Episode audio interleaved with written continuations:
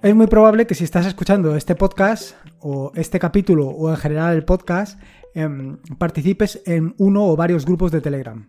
Y si es así, seguro que te has dado cuenta en estos últimos tiempos que el número de bots, bueno, el número de spam o la cantidad de spam está aumentando de manera vertiginosa. Hasta ahora el spam se caracterizaba porque entraba un bot o algo parecido, un pseudobot, y lo que hacía era poner un anuncio de lo que fuera. Sin embargo, en los últimos eh, meses lo que me he dado cuenta es que entra algo que, o sea, exactamente lo mismo que entraba hasta ahora, pero no hace nada, simplemente se queda ahí como dormitando. Y esto es lo que realmente me preocupa, porque un ente que no es un bot, una persona, o algo que tiene, eh, como te digo, que tiene comportamiento de persona, es capaz de ver, escuchar y registrar todo lo que se produce en, ese canal.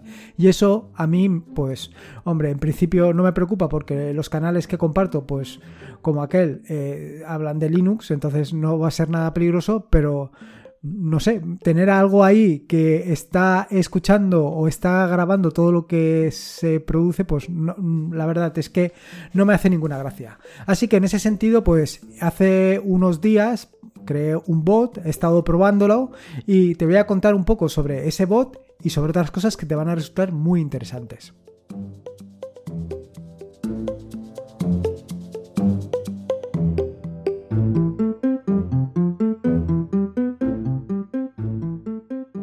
Soy Lorenzo y esto es atareado.es. Este es el episodio número 189, un podcast sobre Linux, Ubuntu, Android y Open Source.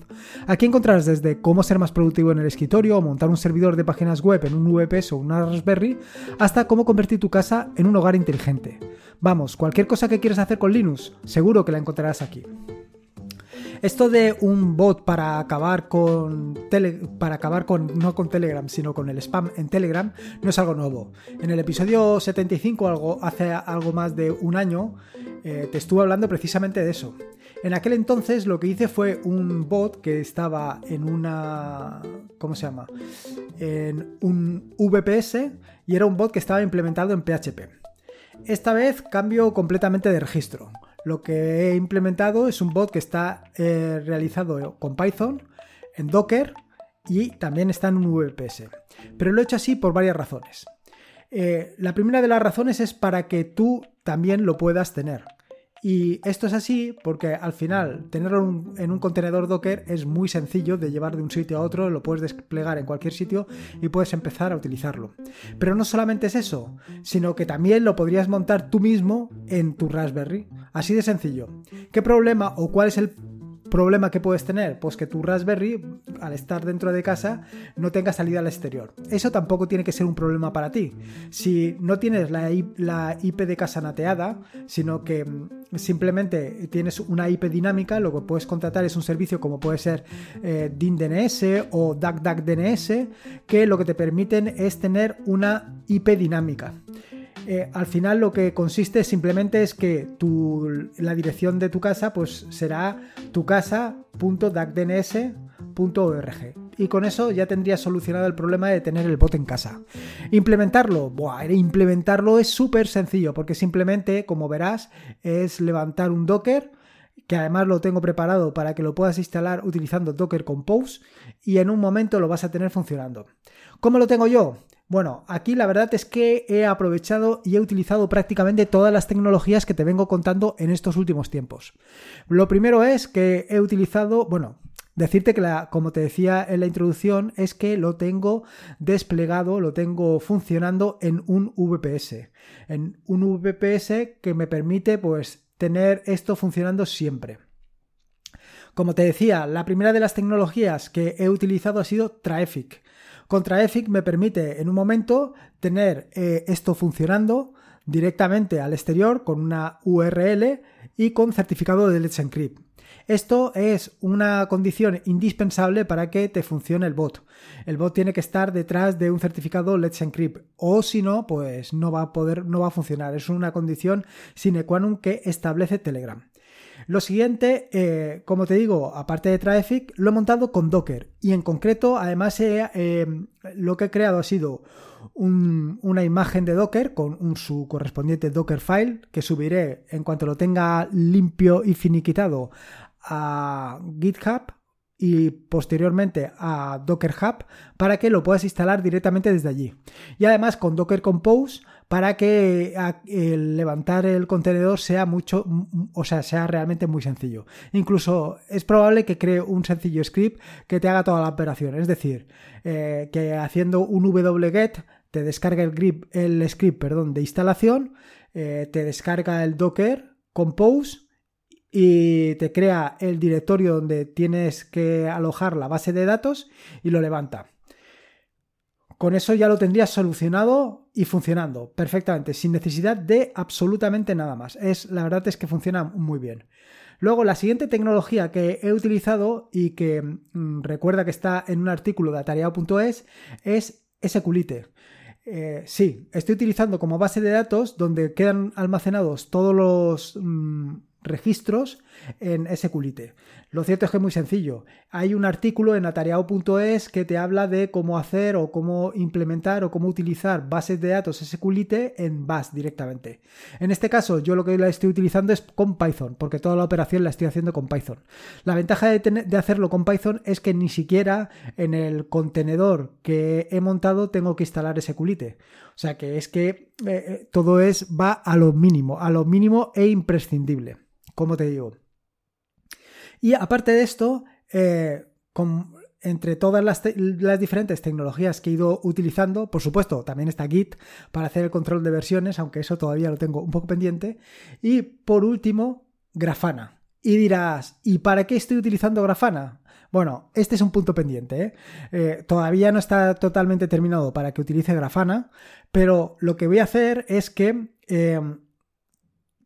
todos los mensajes vayan a Grafana. No el contenido de los mensajes, sino la cantidad de mensajes. Y no solamente eso, sino que también registre cada vez que entra un bot, un bot que no queramos, pues también lo va a registrar. De manera que vas a saber cuántos mensajes se hacen por día, cuántos ingresos se hacen por día y cuántos bots tienen por día. ¿Qué utilidad tiene esto? Bueno, pues simplemente es estadística para saber cómo va tu canal o tus canales o lo que tú quieras. La idea es que hacerlo por... O sea, la idea que tengo es hacerlo por canal, más que otra cosa. Eh, claro, evidentemente ahora te estarás preguntando, ostras, si vas a almacenar todos estos datos y la privacidad que... Bueno, como comentaba, eh, la idea es que este bot sea lo más como te digo, agnóstico posible. Y en este sentido lo que he hecho ha sido única y exclusivamente guardar en la base de datos em, el registro, es decir, el número de identificador del usuario y si es un bot. Nada más. No guardan nada más. Ni el nombre, ni el nick, ni nada. De esta manera es completamente agnóstico. O sea, más que agnóstico, de toda, es lo más privativo que se podría hacer. Em, es posible que pudiera eh, hacer un hash del, um, del, número de identificación, pero en algún paso me es imprescindible tener el, número de identificación para, para poder funcionar. Esto a lo mejor lo reviso y en una versión posterior lo cambio para que sea un hash. Y de esta manera sí que em, la única manera de encontrar cuál es el usuario sería de nuevo eh, haciendo hash y comparar hash con hash, lo cual es realmente complicado. Pero bueno, es una idea posible. Entonces, eh, la, como te decía, la última tecnología es la de Grafana y me parece una tecnología súper interesante. Me parece súper interesante por lo que te he dicho, porque es una manera de tenerlo todo registrado y saber la evolución, saber cuándo entran más bots. Eh, en fin, al final, todo lo que son estadísticas, pues te dan una visión súper interesante de lo que está sucediendo. Pues cosas como, por ejemplo, cuándo entran más bots, si entran más bots por la mañana, por la tarde, por la noche, o, o en qué época de, o en qué día de la semana, o en qué mes del año o en qué año en concreto. O sea, quiero decir que al final todo esto pues te da mucho juego para hacer pues cosas realmente muy interesantes. Respecto al funcionamiento del bot. Bueno, respecto al funcionamiento del bot te tengo que decir que lo que he incorporado o he añadido las notas del podcast es un, diagrama de flujo de más o menos cómo piensa el, el bot o, cómo, o cuál es el flujo de trabajo del bot. En particular, lo que he utilizado para diferenciar o para intentar pescar a los que son bots es un sencillo cuadro de diálogo, un cuadro de diálogo donde te aparecen ocho imágenes. ¿Y qué es lo que tienes que seleccionar? Un pingüino. Esto ha sido una decisión de último momento, una decisión de último momento porque inicialmente tenía que podía seleccionar un hombre o una mujer, pero en fin, para evitar líos, mm, no sé, para evitar cosas extrañas, la solución ha sido ir directamente a animales. De esta manera nadie puede eh, eh, eh, sentirse herido por, porque evidentemente si utilizo cualquier otro tipo de cosa, pues, en fin, ya me entiendes por dónde voy, que tampoco me quiero liar, que ya yo, yo, solo ya me estoy metiendo en un jardín de flores. La cuestión no es esa, la cuestión es que sea, pues, no solamente respete tu privacidad, sino también respete tu persona. ¿Qué leches? Bueno, en fin, que al final te van a aparecer ocho animales y tienes que seleccionar el pingüino. Te tengo que decir que lo que he hecho ha sido que los botones Em, no aparecen siempre en la misma posición, sino que aparecen de manera aleatoria. Así que cuando tú entres, pues te aparecerán los botones de una manera y al que entre después o siguiente o anterior, pues le habrán aparecido de otra. De manera que al bot le va a costar un poquito más eh, saber cuál es. Yo creo, sinceramente, que el funcionamiento de los bots estos no es, quiero decir, los que entran o los las pseudo personas o lo que tú quieras, no hacen nada. Simplemente entran, tú les vas a hacer una pregunta y ellos ni siquiera van a contestar. Con lo cual, em, lo que tengo hecho es que transcurrido un tiempo de cortesía, que eh, creo recordar que establecido en 30 o creo que en 60 segundos al final, pues transcurrido esos 60 segundos, si nadie ha contestado, directamente lo expulsa y lo marca como que es un bot. Si vuelve o si intenta entrar de nuevo, no va a poder aunque tú le hayas deshabilitado o lo hayas quitado de los que están baneados. Esta es una opción que no tenía muy clara. Es decir, cuando tú o cuando el bot banea a un usuario o lo expulsa, eh, este entra en una lista de usuarios eh, baneados, de manera que este usuario no puede volver a entrar. A lo mejor lo más correcto sería eh, borrarlo de, la, de esta lista. Y ya está. Quiero decir, borrarlo de la lista, borrarlo de la base de datos. Y porque lo que puede suceder es que un usuario que entre se equivoque, luego no va a poder volver a entrar. No va a poder volver a entrar porque estará baneado. Entonces esto es un problema. No sé, esta es otra cosa que habría que tener en cuenta. Quiero decir, ¿qué es lo que sucede cuando alguien se equivoca? Eh, ¿Qué puede suceder? Quiere decir, al final son ocho imágenes, la del pingüino, pues a lo mejor no lo sabes distinguir perfectamente y te equivocas. O tienes los dedos mm, eh, tontos ese día y le das donde no tienes que dar. A lo mejor sí, a lo mejor la solución es que eh, simplemente eh, lo quite de la base de datos. No lo sé, es una cuestión que es cuestión de probarlo y ver cómo funciona. Pero la verdad es que el funcionamiento es muy sencillo y muy intuitivo, como verás en el flujo de trabajo. ¿Por qué lo he hecho en Python en vez de volverlo a hacer en PHP? Pues, a ver, es que eh, si ves el, código del bot, verás que es súper sencillo y súper intuitivo. Em, eh, además, no he tenido que recurrir a ninguna... Quiero decir, no he tenido que hacer cosas extrañas ni nada. Simplemente eh, el funcionamiento normal y para contar los segundos sí que he tenido que tirar de un hilo para que no entorpezca el hilo principal. Pero salvo eso, el resto súper, súper sencillo. Así que nada, lo importante, lo importante de este episodio no es tanto el tema de utilizar, em, de utilizar o de crear este bot para, para los bots, es decir, para eliminar el spam, sino el conjunto de las eh, tecnologías que he ido implementando para llevar esto a cabo. También te puedes preguntar, ostras, ¿y por qué no utilizas alguno de los bots que hay por ahí? Pues no lo utilizo por varias razones. Una de las razones, básicamente, es por el tema de la privacidad que te he dicho. Al final, el bot, para poder em, saber si eres bot o no eres bot, necesita leer los mensajes, con lo cual esto se puede quedar registrado. De esta manera seguro que no se va a quedar registrado. Al final el código lo tengo yo. E incluso, como te digo, voy a intentar que todavía sea más privativo posible. Quiero decir que, respete todavía más tu privacidad en el sentido de intentar eh, eh, que el código esté haseado. Que tenga, vaya, que, no sea legible eh, de ninguna de las maneras. Otra de las razones es que algunos de los bots que he probado, de los bots de anti-spam, no han funcionado. ¿Por qué? Pues no lo sé. Tampoco me he metido a, leer el código. Eh, muchos hacen cosas eh, extrañas, llamando a librerías extrañas. Yo voy a probar con este, porque ya te digo, creo que es muy sencillito y el objetivo es que sea sencillo y funcional. Y sobre todo, otra de las cosas por las que al final lo he hecho eh, olvidándome del que había hecho inicialmente es porque quería utilizar Docker. ¿Para qué? Pues precisamente por eso, para poderlo desplegar rápidamente donde fuera, sin tener que preocuparme de, eh, de dónde estaba el código o dejaba de estar el código, si ahora funciona, si ahora no funciona. En Docker va a funcionar seguro. Y luego, por otro lado, lo siguiente que quería también era unirlo con el tema de lo que te he comentado inicialmente, que es el tema este de Grafana. Y bueno, básicamente lo que voy a hacer es guardar los datos en InfluxDB para luego leerlos de Grafana.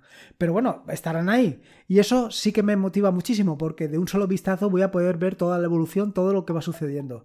Tanto en el número de mensajes totales como la cantidad de bots y, y, spam que va apareciendo. En fin, no sé, me parece algo realmente interesante y algo que se le puede sacar mucho partido. Así que nada. Luego, por último, quería comentar un detallito que mm, surgió eh, a raíz del episodio pasado, que en el episodio pasado también hablé de Grafana. Y es que eh, puedes integrar Telegram con Grafana, de manera que estableciendo determinados límites en las gráficas, o en los paneles, si se superan esos límites, directamente te manda un mensaje a tu canal de Telegram o al chat de Telegram mm, que tú tengas establecido. De manera que no solamente puedes controlar la cantidad de mensajes que te están entrando, sino que si en un momento determinado ves que hay un pico de, de mm, bots, puedes actuar. Porque te va a mandar un mensaje a Telegram diciéndote, oye, que tienes aquí un enjambre de bots en las puertas. En fin, realmente interesante. Y por último, otra cosa que te quería comentar y que me he dado cuenta esta tarde cuando estaba actualizando la aplicación, bueno, básicamente el bot, ha sido que me he encontrado una llamada que han hecho directamente a la, a la API, a la API donde está funcionando, bueno, más que a la API, al al sitio donde eh, está publicado la web para hacer el webhook desde Telegram. Bueno, esa llamada lo que tenía era un cd tmp y wget, eh, un, eh, ¿cómo se llama? Un script y luego ejecutaba el script. Algo realmente curioso. Evidentemente, como em, no he encontrado la dirección, pues directamente no ha funcionado. Pero ojo, ojo que hay que ir con mucho, mucho cuidado. En fin, nada más, no te quiero marear con todos mis rollos y todas mis movidas, pero ahí está, ahí está, a disfrutarlo. Espero que te haya gustado este nuevo episodio del podcast. Si puedes, te agradecería una valoración ya sea en iVoox o en Apple Podcast y para eso te dejo en las notas del podcast precisamente un enlace para que lo puedas hacer rápidamente. Recuerda que la única manera de que este podcast llegue a algún sitio, que sea más conocido, que más gente pueda disfrutar de tecnologías como las que te vengo contando, es que tú me ayudes a darlo a conocer que tú hagas tus comentarios. Recuerda que este es un podcast de la red de podcast de sospechosos habituales, donde encontrarás fantásticos podcasts, como puede ser también el de Papa Friki, y que vas a disfrutar una barbaridad con todos ellos. Para suscribirte a esta red de podcast puedes hacerlo en fitpress.me barra sospechosos habituales. Y por último, y como te digo siempre, recuerda que la vida son dos días y uno ya ha pasado, así que disfruta como si no hubiera mañana y si puede ser con Linux, con Telegram, con Grafana, con Docker y con todas esas cosas que te voy contando en los diferentes episodios, mejor que mejor. Un saludo y nos escuchamos el próximo jueves.